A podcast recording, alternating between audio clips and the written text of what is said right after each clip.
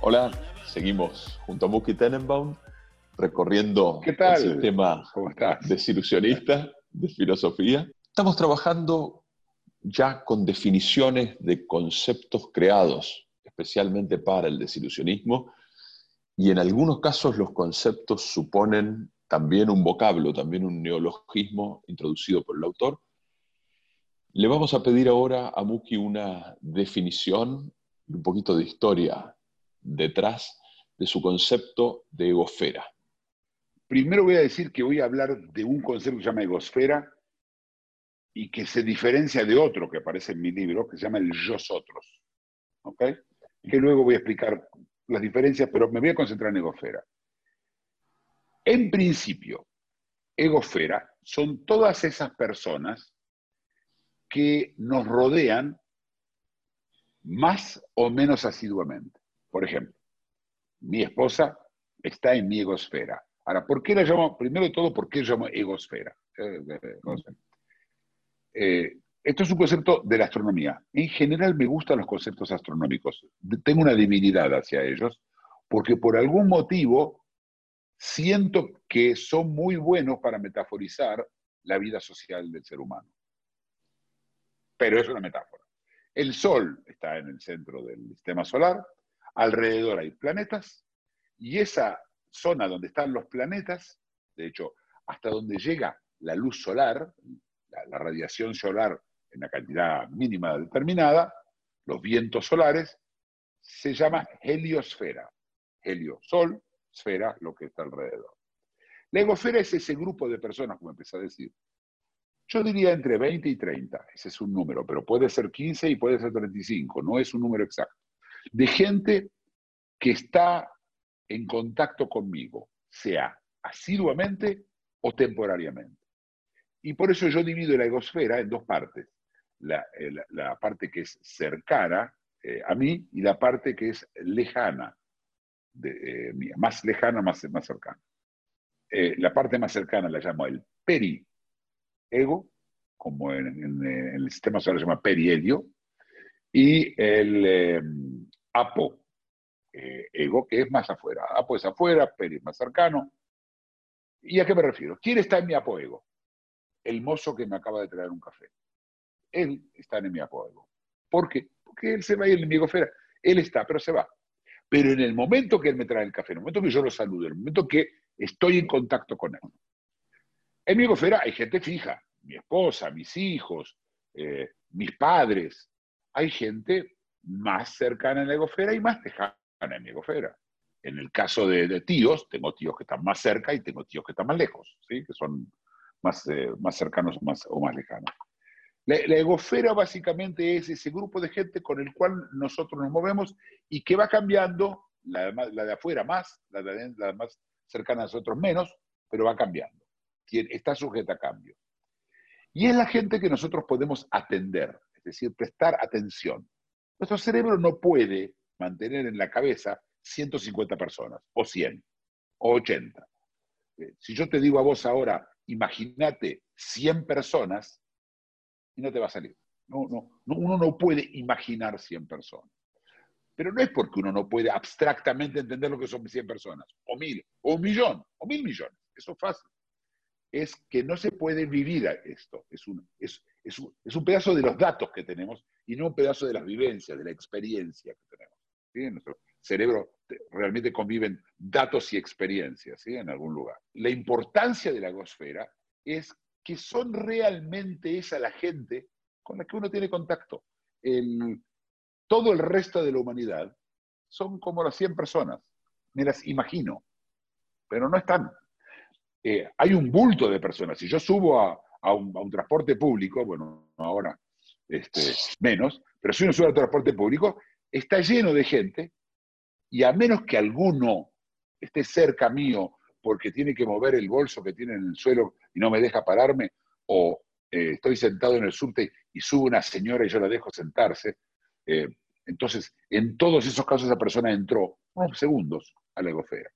Por supuesto que si yo dejé sentar a una chica y luego me seguí conversando con ella y de eso salió una relación, por supuesto esto va a seguir, ¿no? El, toque en la egosfera, que lo que pasa es que el 99% de toda esa gente que nosotros tocamos en la egosfera, nos tocan en la egosfera y se van. Ahora, cada uno de nosotros tiene una egosfera. Es decir, yo, para dar un ejemplo, estoy en tu egosfera, Florencio, y vos estás en la mía. ¿Cuán cerca? Bueno, va a depender realmente de lo que cada uno crea. Yo podría estar cerca de tu egosfera y vos lejos de la mía, tranquilamente. Es decir, no hay, no tiene que ser igual. Pero nosotros nos movemos, la sensación es que como el sistema solar viaja dentro de la galaxia, nosotros sabemos, se mueve otra vez, una vez más, ¿sí? Mm. símiles de física y astronomía, nosotros también nos movemos con nuestra egosfera.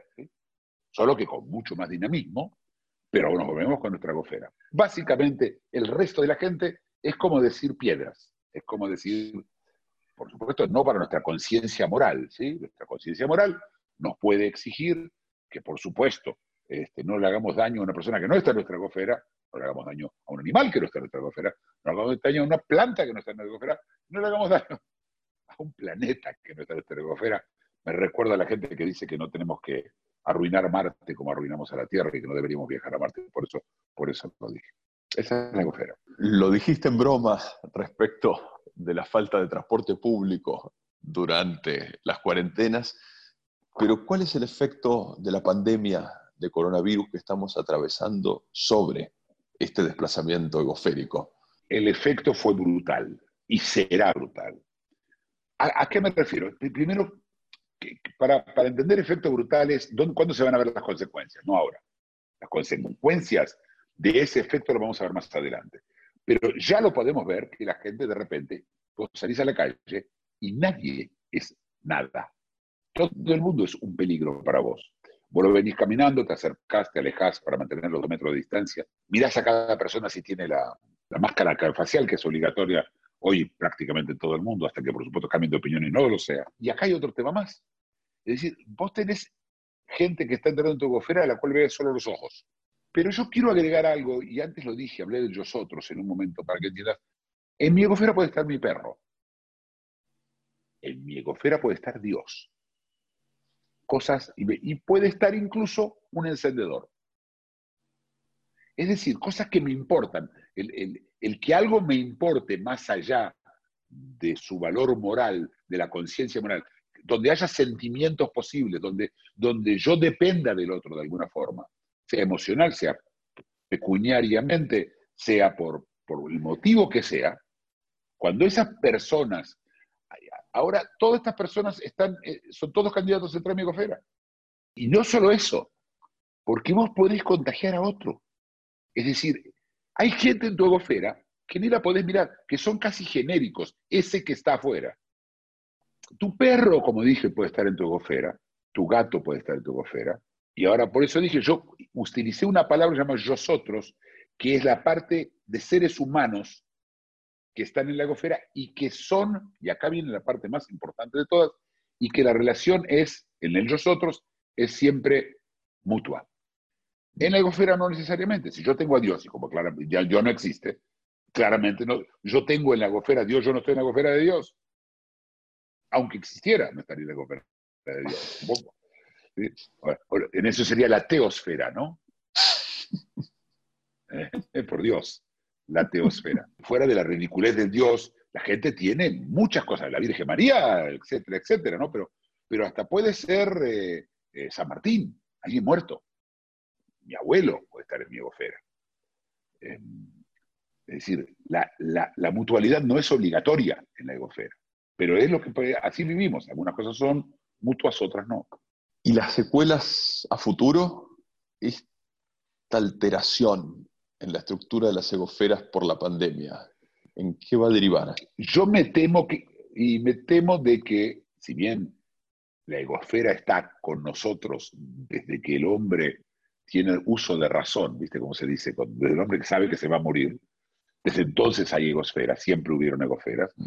Yo supongo que es una cosa que va a seguir, es decir, no, no, no pasó algo que rompa tanto, pero la composición dentro de la egosfera, quién está o qué cosas están dentro de la egosfera, Mira, yo supongo que mucha gente a esta altura debe tener el virus en la egosfera. Eh, pero fíjate, hasta te lo muestran con un cosito, con las proteínas arriba, con la explicación, cómo golpea, entra, sale, llave, entra, entra tus células. a todo eso nos convertimos todos en grandes virólogos en, eh, el mundo, ¿sí? De repente todos hablan de virus. Eh, pero esto, esto es parte de la historia. Entonces, se nos metió en la egosfera. Y yo le tengo miedo a esa confusión durante mucho tiempo y las egosferas no estables. Si la egosfera no es estable, vos no sos estable. Tu estabilidad te la da la egosfera. La, tu estabilidad social, no, no la estabilidad adentro propia.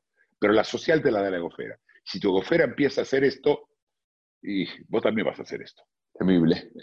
Seguiremos analizándolo. Muchas gracias. Lo que, es lo que hay.